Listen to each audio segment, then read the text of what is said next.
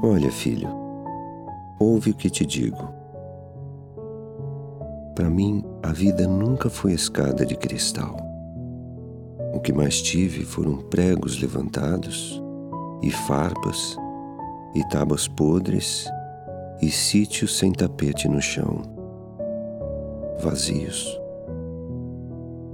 Mas tenho vindo sempre a subir, a chegar a patamares, a dobrar esquinas, e às vezes vou para o escuro, onde não há luz.